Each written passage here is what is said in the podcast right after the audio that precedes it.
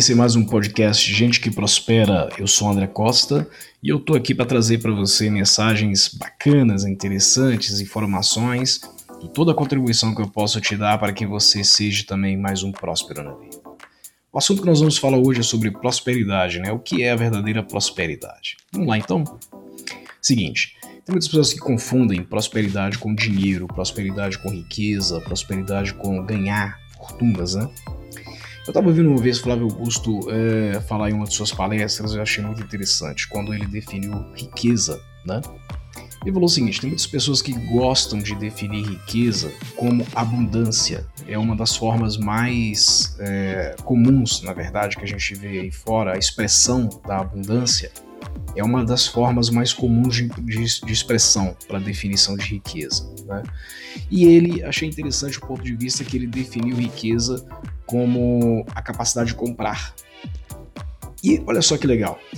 Ele fez alguns contrastes em relação a comprar, comparando, né? Por exemplo, dinheiro compra cama, mas não compra sono. Pode comprar remédio, mas não compra saúde. Pode comprar pessoas, mas não compra amizade. Né? Pode comprar sexo, não compra amor. Então existem várias comparações que ele fez em relação ao dinheiro, em relação ao poder de compra e ao poder de aquisição. E ele definiu riqueza como isso, como poder de aquisição. Isso exclusivamente material.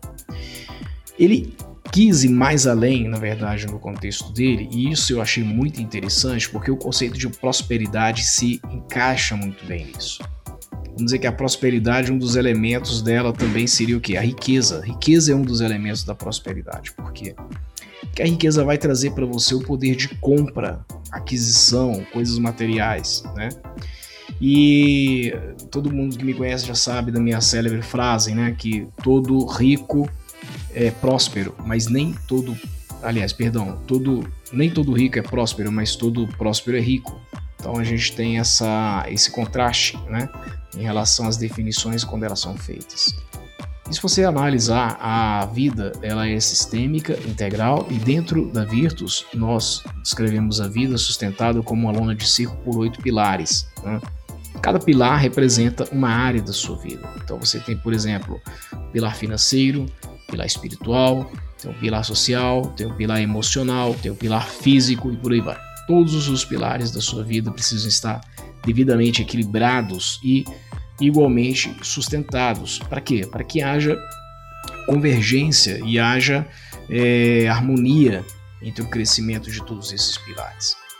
Quando a gente fala sobre definição de prosperidade, a gente está dizendo que as pessoas elas precisam ser desenvolvidas e muito bem desenvolvidas, felizes, prósperas em todas as áreas da sua vida. Isso sim é prosperidade.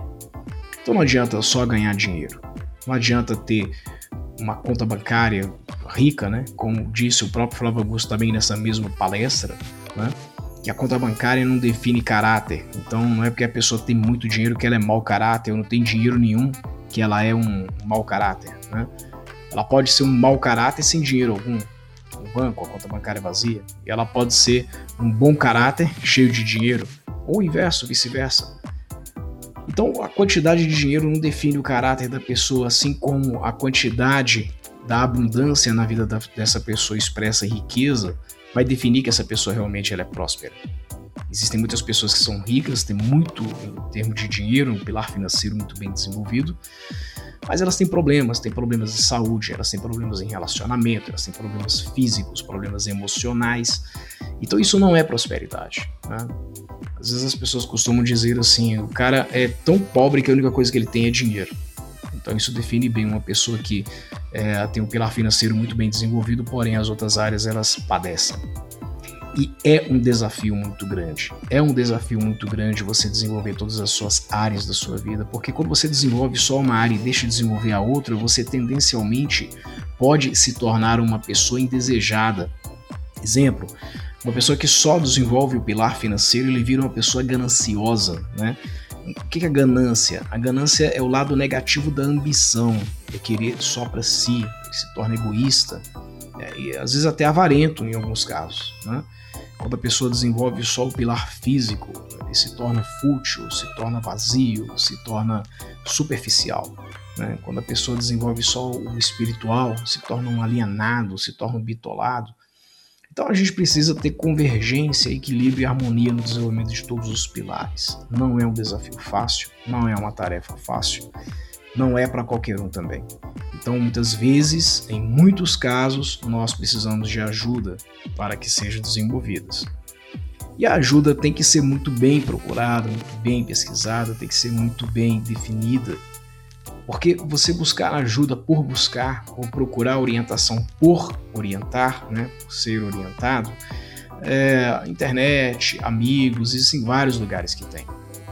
Importante é você ter fontes confiáveis que podem realmente agregar valor e podem realmente resolver o problema que você busca resolver, sua dor principal. Então eu recomendo que você, é, ao desenvolver sua prosperidade, foque em um pilar e a partir desse pilar comece a desenvolver os demais pilares, como a lona de circo.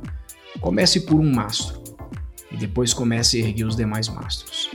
O que não pode acontecer é começar por um mastro e esquecer dos demais mastros. Então você tem outros pilares que fundamentam, que formam a fundação, a sustentação, a base da sua vida. E eles igualmente precisam ser desenvolvidos, ok? Beijo no coração, meu nome é André Costa e bora prosperar, pessoal!